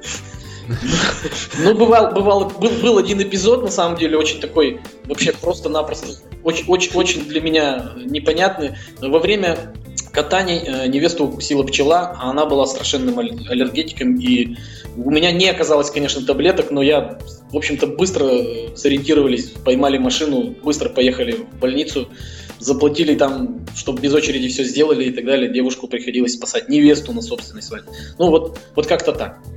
Ну, то есть, действительно, могут быть э, разные ситуации, там, веселые не очень. Вот, и, и действительно, вот э, то, что, вот, например, Вадим рассказал, например, по погоде, вот это интересное решение, потому что так или иначе, самое главное, все равно вот все-таки тот момент, вот, который хочется запечатлеть, это все-таки, ну, мы не так часто одеваем свадебные костюмы, вот, все-таки он все равно... Ты как считаешь? Да, уважаемые коллеги, вы иногда так очень хорошо прорываетесь. Я приношу извинения слушателям. А, поэтому, Серег, вот честно, твоя, вот буквально, наверное, последние секунд 5-6 э, спича, его просто не было слышно. Ну, это не самое страшное. Все-таки главное здесь Вадим, а не я. Поэтому мои слова каждый сможет додумать сам. Собственно говоря, что касаемо нестандартных ситуаций, то а, самое, что было удивительное, в какой-то момент мы упустили фотографа, а он все-таки тоже сидел, кушал за столом. Это как раз было ближе к концу банкета. То есть это страшное время для фотографа. И гости были уже довольно пьяные, и они начали до него докапываться. Одни докапывались, что ты не фотографируешь, ты фотограф, что ты жрешь. А другие говорили, сфоткай нас. Как бы. Была еще третья категория, но это малочисленная, которая говорил, покушай спокойно, вот, а потом ты вот всех сфоткаешь, вот пока покушай. Поэтому э, то, как наш фотограф справился в этой ситуации, молодец. Он успел сделать все. И пожать, и пофотографировать всех. И получилось очень приятно. Поэтому гибкость и стрессоустойчивость тоже важна подобному специалисту. Да, да, я, я тоже могу вот немножко добавить маленькую такую, значит, э, ремарку. ремарку. Ощущение такое, никого, конечно, я не обижаю, но почему вот то, о чем ты говоришь, Дмитрий, что начинают просить, сфотографируй нас, сфотографируй нас, причем один, второй, третий подходит. Почему это происходит в конце вечера, а не в начале? Ощущение такое, что в начале они себя чувствуют очень некрасивыми, а потом они расцветают в конце вечера. И происходит такое. Вот это просто чудеса. Девчонки что попало делают особенно. Как только они не пытаются, значит, встать, какие позы не занять. Это и смешно, и забавно, и в то же время устал, уже пора идти. Но я до конца доделаю. Все довольны, все довольны. Все, я ухожу. Я представляю, какая есть фотоколлекция дома. Это, это вот, да, да, да, да. Если кому бы залезть в эту фотоколлекцию, был бы, конечно, веселый вечер просмотра. Надо будет потом обратиться как-нибудь. Ну, двигаемся дальше. Э, следующий очень важный момент, на самом деле, он происходит уже после свадьбы. Это момент ожидания, когда же вот этот бог, этот кудесник, фотограф, он покажет, да, что же там было на этой свадьбе. Ну, конечно же, для э, молодоженов это в первую очередь действительно память и впечатление. Для кого-то, кто не помнит, что там было, это просто вспомнить, как это все было. Вот, э, Вадим, а как у вас строится работа с вашими клиентами после дня свадьбы? Ведь там, насколько я понимаю, очень важным является как раз время вот ожидания вашей работы. Ведь это же не просто нащелкать и сбросить там на флешку условно. Это же требует еще каких-то ваших там уже профессиональных усилий работы. Да, да. У меня есть жесткие и четкие правила. Я э, после дня свадьбы если мне хватает силы, на следующий день нет никакой свадьбы, я в этот же день сажусь, мне хватает буквально минут 30 для того, чтобы выбрать из свежей этой свадьбы там 5, 7, 8 фотографий а, и ну, буквально на скорую руку их обработать и тут же скинуть их молодоженам. Либо в интернет. Если я не делаю в этот день, то я делаю это обязательно на следующий день. Для чего это? Во-первых, они все видят себя красивыми. Во-вторых, они понимают, что я действительно я работаю и все будет отлично и хорошо. И у нас в договорах прописаны сроки э, изготовления основного уже продукта дальнейшего, потому что э, достаточно много фотографий, и, и их надо обработать, а тем более есть еще предыдущие работы. То есть вот этот, как говорится, вот эти свежие горячие пирожки, плюшки, а, они, они подаются сразу, и людям это очень нравится. На самом деле, ребята настолько довольны. Спасибо, спасибо. Потом кто-то уезжает в путешествие, кто-то остается. Но это вот всегда правило у меня неизменно. И в дальнейшем, естественно, я стараюсь, стараюсь, если у меня получается, я это практикую, чтобы сроки все-таки чуть-чуть снизить. Потому что ну, не принято полностью Э, так скажем, на второй, на третий день все отдать. Вроде скажут, ну чем-то ведь он там, а чем он занимался там вообще? Ничем оказывается. То есть сроки, конечно, стараюсь делать меньше, и это на самом деле очень важно и принципиально. Потому что этот момент э, люди по сарафанному радио передают о том, что вот этот фотограф сделал нам быстрее, чем обещал. Это очень действительно работает вообще здорово. Вот, э, вот по поводу сроков могу вот таким вот образом рассказать. Вот. Дима, а ты сколько ждал своей фотографии? Я не помню, вот, вот честно, но у меня с этим Хорошая связано... была свадьба. Нет, у меня было с этим связано другое совершенно впечатление, то что а, я очень такой лояльный, спокойный клиент. То есть мне фотограф там назвал срок, я честно не помню, сколько а, мы ждали, но я помню, что там ну, ну, ну недолго, там не месяц, естественно.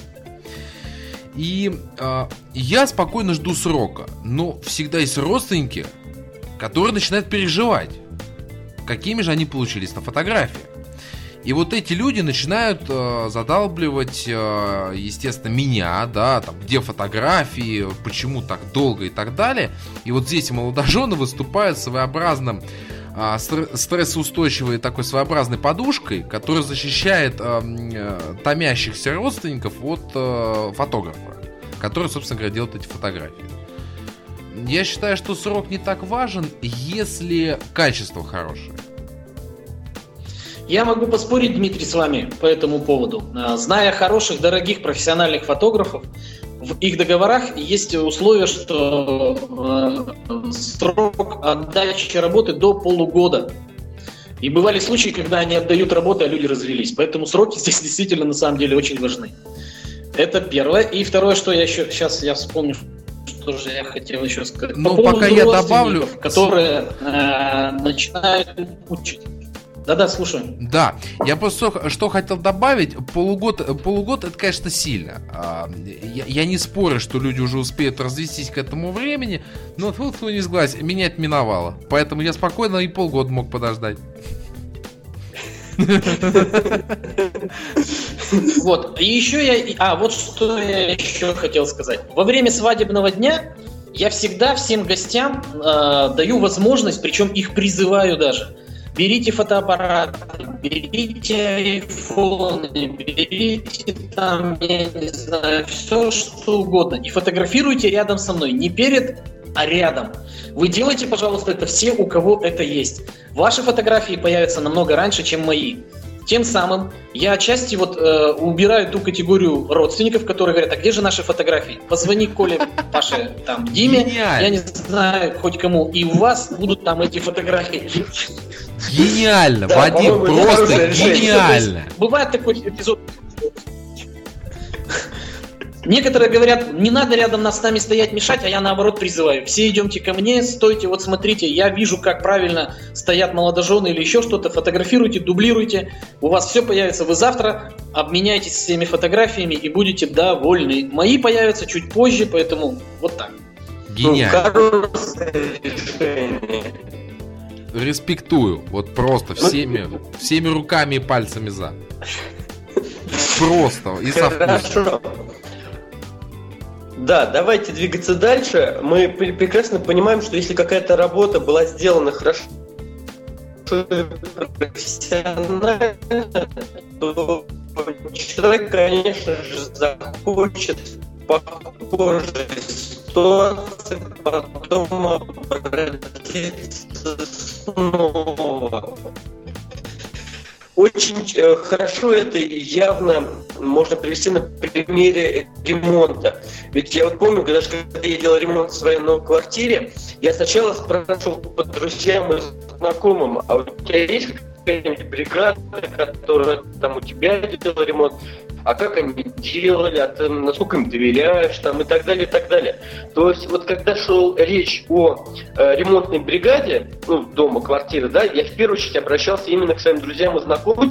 Многие бизнесы, которые выстраиваются э, вот в плане оказания каких-то личных услуг, там такая же система. То есть если вы сделали что-то хорошо, во-первых, про вас будут говорить хорошо и рекомендовать, плюс вы действительно сможете с этими людьми в дальнейшем выстраивать какие-то э, какие дополнительные отношения. Вот здесь мы как раз хотели бы поговорить. Вадим, а вот э, как можно э, продолжить отношения, как можно вот клиентов, которые стали вашими именно благодаря свадебной фотографии, как можно с ними дальше развивать отношения? На самом деле, э, вот те клиенты, которые в дальнейшем будут твоими и еще раз, э, они намного ценнее, важнее и нужнее для самого фотографа.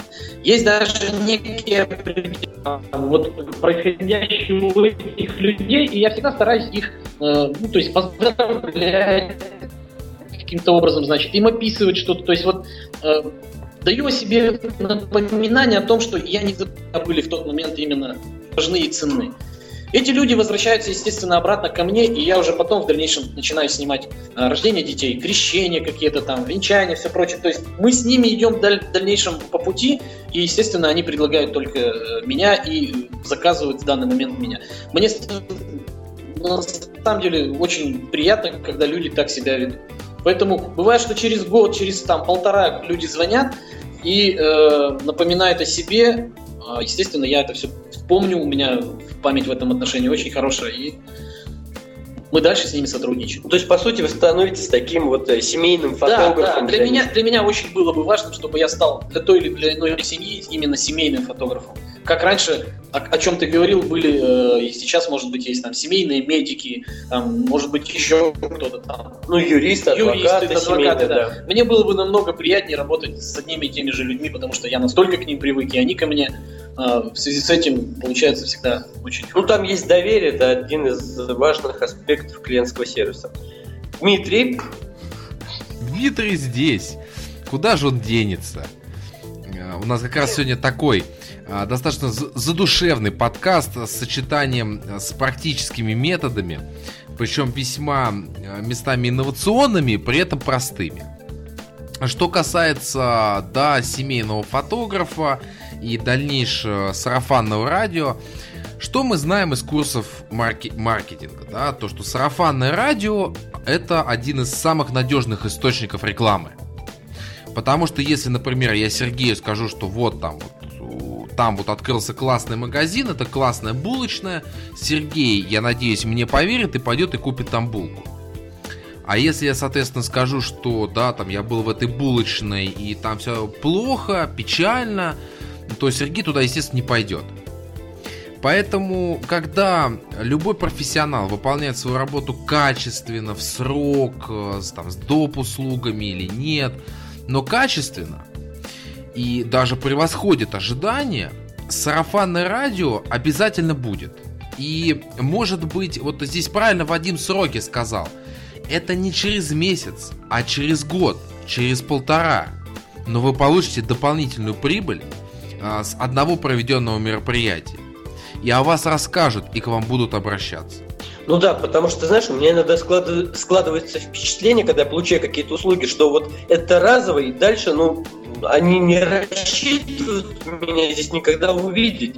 И тот уровень услуг, вот приводим, вспоминаем парикмахерскую, вот, э, в общем, подтверждает то, что больше они меня точно не увидят. Вот это странно, потому что мне кажется, что действительно а, люди и компании, которые привержены первоклассному клиентскому сервису, они не ограничиваются рамками только оказания этой услуги. Они стараются сразу выстраивать доверительные отношения на многие-многие годы вперед, которые потом эти отношения будут приносить, действительно, ты правильно сказал, им дополнительную прибыль. Да. Да. Ну и последний момент, о котором мы хотели сказать, конечно же, всем приятно получить какие-то дополнительные подарки, какие-то новые интересные яркие впечатления. И, как ни странно, но вот, вот эта сфера профессиональной фотографии, она тоже является местом, где возможно такие впечатления и подарки. И Вадим, как один из лидеров клиентского сервиса здесь, в городе Воткинске, этим замечательно пользуется. Вот, Вадим, расскажите, а какие вот дополнительные подарки, какие яркие впечатления вы также дарите своим клиентам? А, значит, вот уже последние два года у меня сложилась такая традиция. Есть э, на каждом свадебном мероприятии такая процедура, как букет невесты. Наверное, все это представляют и так далее. И вот э, перед этой процедурой я всегда подхожу к э, ведущему, отдаю ему визитку свою, на которой написано простое love story. И та девушка, которая, ну, значит, ловит букет, он объявляет о том, что для нее был подарок от фотографа в случае, если потом, когда она выходит замуж и закажет мои услуги, меня как свадебного фотографа, съемка Love Story будет ей в подарок. То есть мелочь приятно, мне кажется. Тут э, несколько зайцев, так скажем, убиваю. Этой девушке, может быть, захочется подарок именно от меня, придется все равно меня заказать, как бы, да? Вот. Работает ли это или нет, скажу честно, работает. То есть были не так много, два или три эпизода, подходили с визитками через год, через два, говорили, вот смотрите, помните? Я говорю, конечно, помню. Делаю то, что я обещал, и как бы это все в порядке. Вот это, вот я немножко перебью, вот это самое важное. Вот подходит, Помните? Помню, конечно, помню. Ведь очень часто бывает, когда какие-то такие длительные взаимоотношения или обязательства, очень часто там все забывается, никто ничего не помнит, и ты еще ходишь и доказываешь, что ты, в общем, как говорится, не верблюд. Вот здесь память в клиентском сервисе, она тоже вещь очень полезная. Вот, дальше вот сейчас вот я планирую значит, э, я вообще люблю делать подобные некие акции, некие э, подарки для клиентов. Ну, с моей стороны, это вроде как и подарок. То есть при заказе моих услуг я сейчас предлагаю, у меня появилась договоренность с, одним из кафе, э, который э, любезно предоставляет мне подарочные сертификаты на одну или иную сумму для проведения романтического ужина.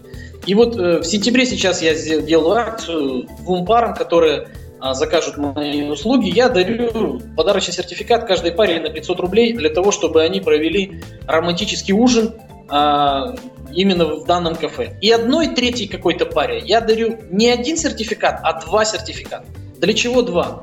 Для того, чтобы второй сертификат они могли подарить своим друзьям, ну просто потому, что вот в качестве какого-то подарка. Вдруг они не будут знать, что им подарить, у них есть этот сертификат, который им подарил фотограф.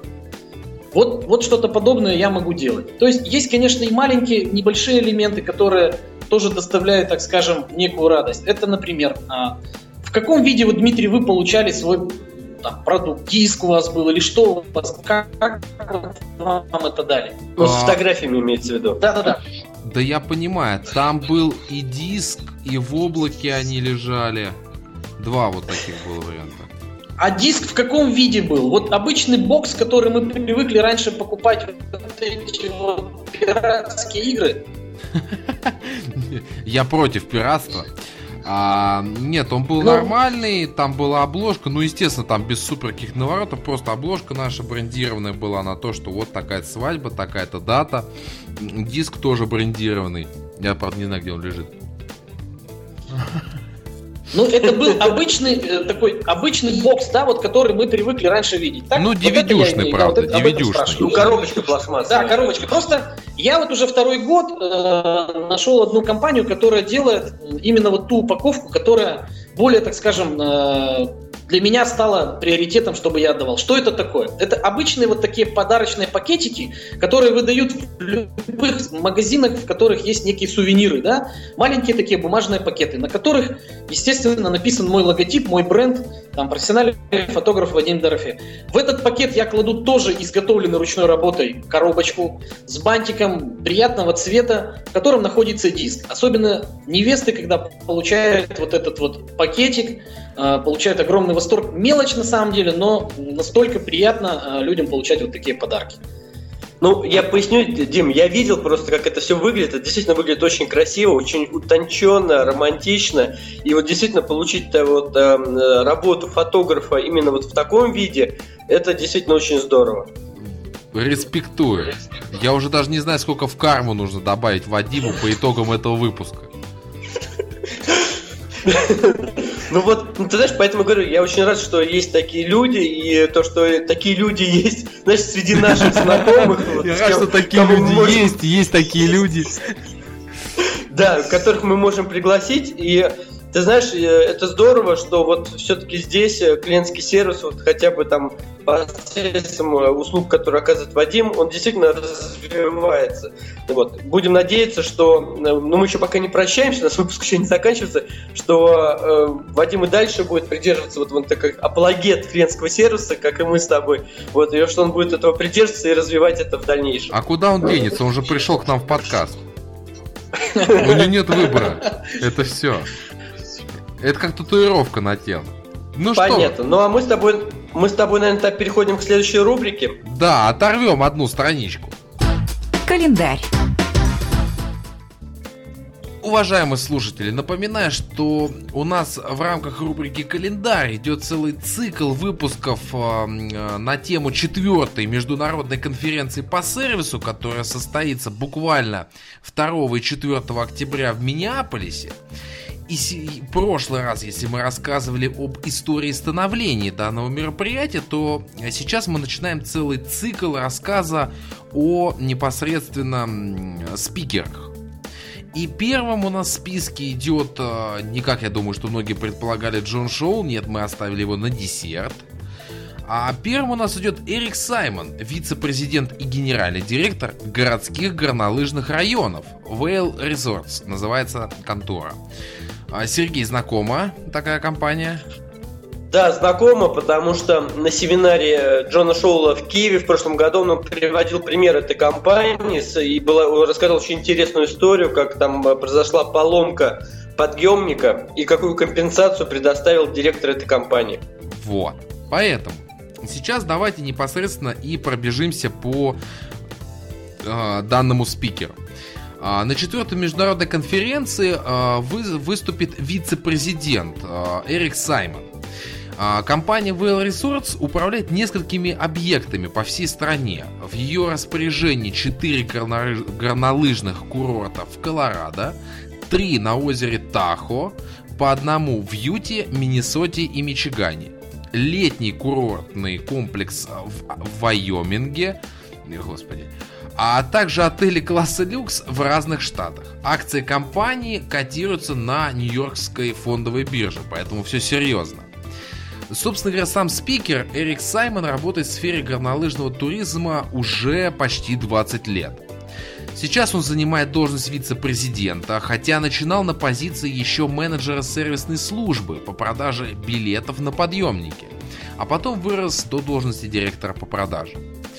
До того, как э, занять непосредственно кресло вице-президента текущей его должности, он успел поработать в самых разных отделах и службах горнолыжных курортов, поэтому не понаслышке знает, э, что такое обслуживание клиентов с разных сторон и с разных департаментов. Сейчас он отвечает за развитие курортов в непосредственной близости от крупных городов и занимается разработкой стратегий по приобретению, реконструкции и управлению подобными объектами.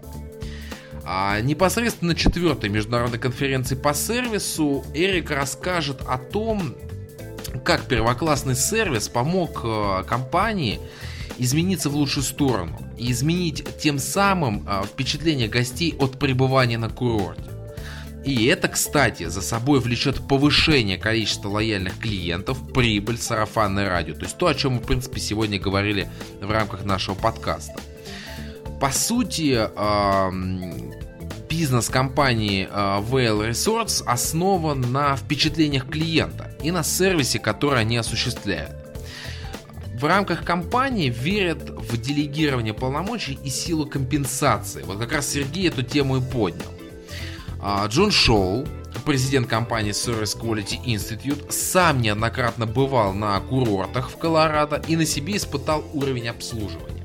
Вот что он сам непосредственно рассказывает. Я позволю зачитать этот текст от его лица. А, если никто не против, коллеги. Коллеги заслушались. Ну мы, да, вот в предвкушении. Я приезжаю на, на горнолыжный курорт Вейл в штате Колорадо. На протяжении уже 30 лет и обычно катаюсь около 20 дней в году, но не перестаю удивляться высокому уровню сервиса в Вейле. В статьях и книгах я часто привожу Whale Resorts в качестве примера. В компании работает 12 тысяч сотрудников, причем большинство из них занято только 5 месяцев в году. Целевая аудитория – клиенты с уровнем дохода около 170 тысяч долларов в год. Принцип работы компании – мы – важный игрок на рынке туризма и отдыха в премиальном сегменте. Наши стратегии ориентированы на постоянное стремление предоставлять нашим клиентам сервис на самом высоком уровне. Наш успех начинается и заканчивается этой миссией. И это отправная точка всех наших действий. Зная, что немало компаний много заявляют, но мало делают. Тут я согласен с Джоном Шоулом, это, извиняюсь, это уже комментарий э, зачитывающего. Продолжаем. В случае с курортом Вейл все серьезно. Они действительно ориентированы на сервис. Во время моей последней поездки в Вейл мне удалось встретиться с Эриком Саймоном. Эрик поделился со мной информацией, которая просто меня поразила. Я давно знал, что с сервисом у них все в порядке, но некоторые моменты меня приятно поразили. 600 сотрудников на курорте в Вейле и около 1000 сотрудников на всех курортах компании имеют при себе заранее отпечатанную книгу с купонами, которые называются Epic Service Solutions. Зачем это нужно? Если вдруг возникает проблема, сотрудники имеют право и полномочия предложить клиенту 10 вещей в качестве компенсации, чтобы клиент остался доволен. В списке, например, а, лифт-тикет, который обычно стоит 116 долларов. Вот это сервис. В книге кратно, но очень грамотно написаны основные правила. Например, а, я сейчас их назову сначала на английском. Last они называются. Listen, apologize, solve and thank. А по-русски правило звучит не так приятно. Сирп, слушайте, извинитесь, решите проблему, поблагодарите. Продолжаю прямой спич от Джона Шоу.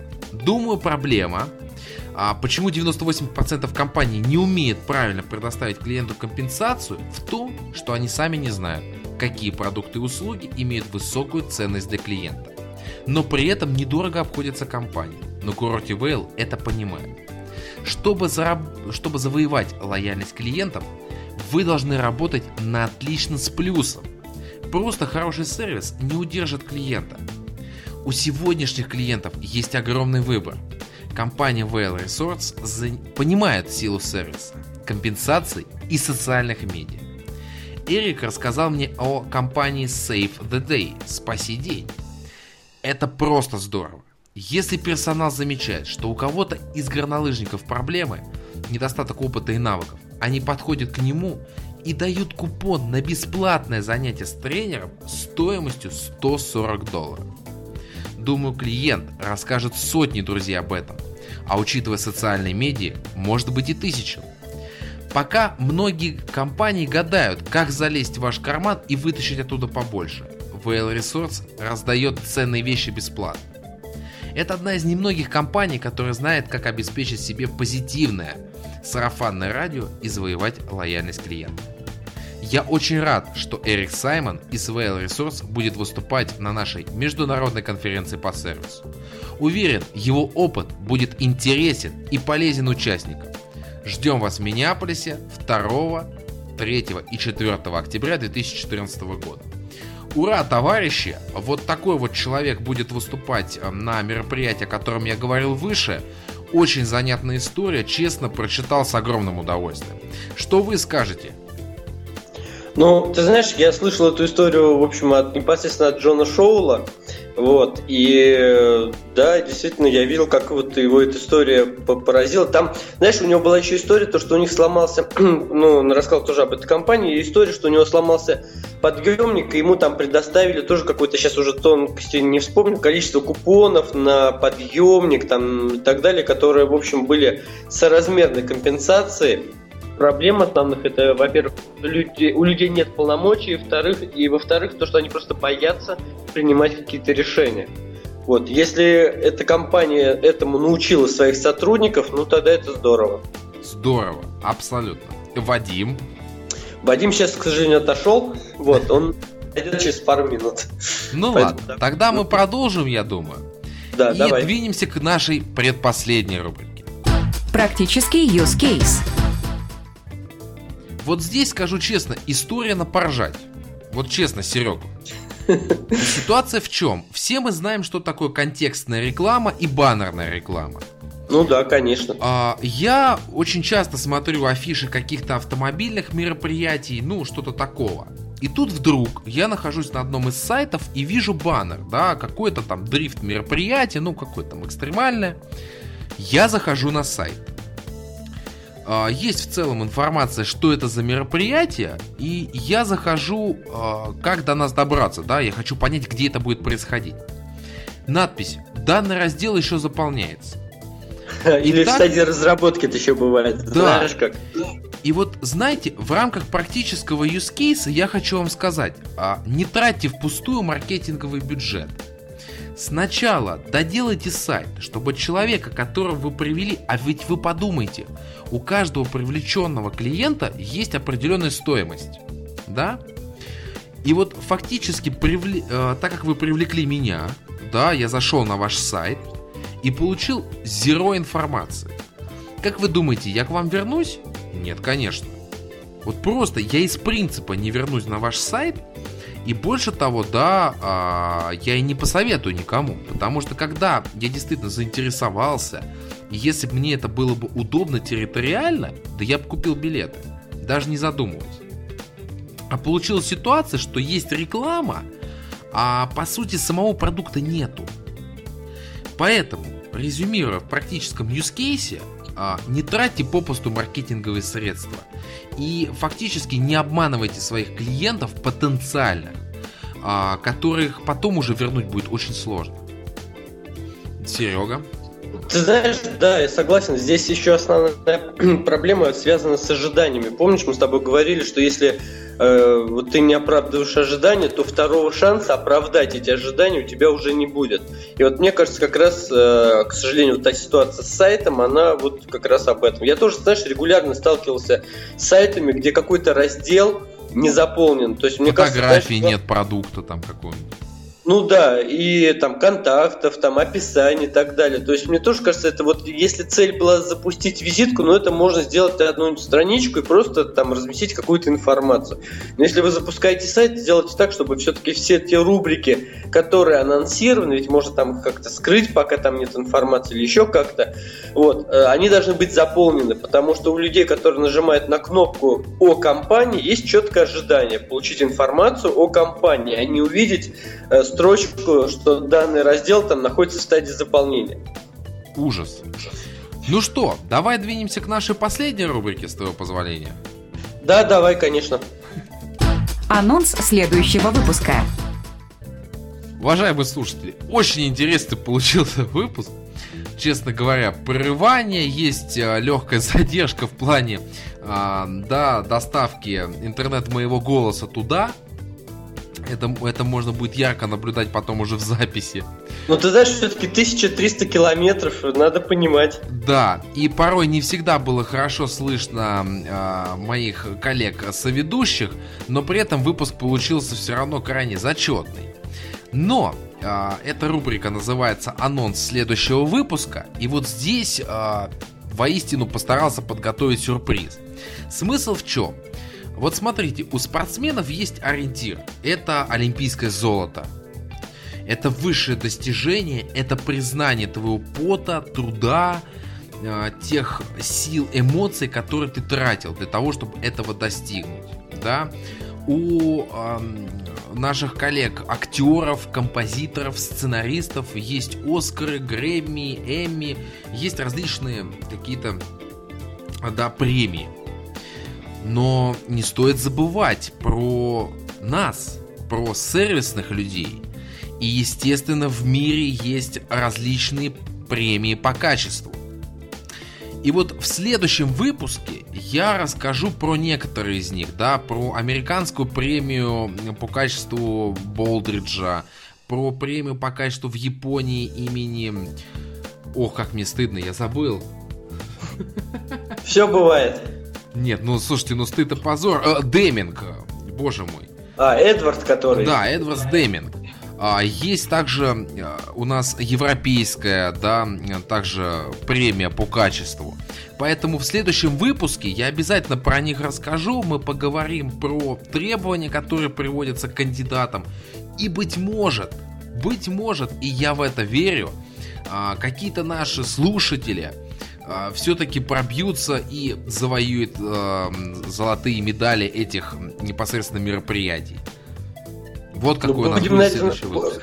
Будем это наде... на, на это надеяться, а потом действительно тема очень интересная, потому что, знаешь, вот спроси меня сейчас, как, ну, до того, как ты это сказал, какие есть премии по качеству, я бы, наверное, сразу бы и не смог ответить.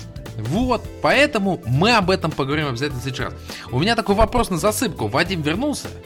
Да, он да, с нами. Да, да, Отлично. Вадим, а со своей стороны хочу искренне поблагодарить за то, что пришли к нам, в первую очередь пришли к нам а, поделиться практическими советами, интересными историями, высказать мнение – а, также, а, как основателя проекта, я искренне благодарю за лояльность к нам, то, что вы наш постоянный слушатель.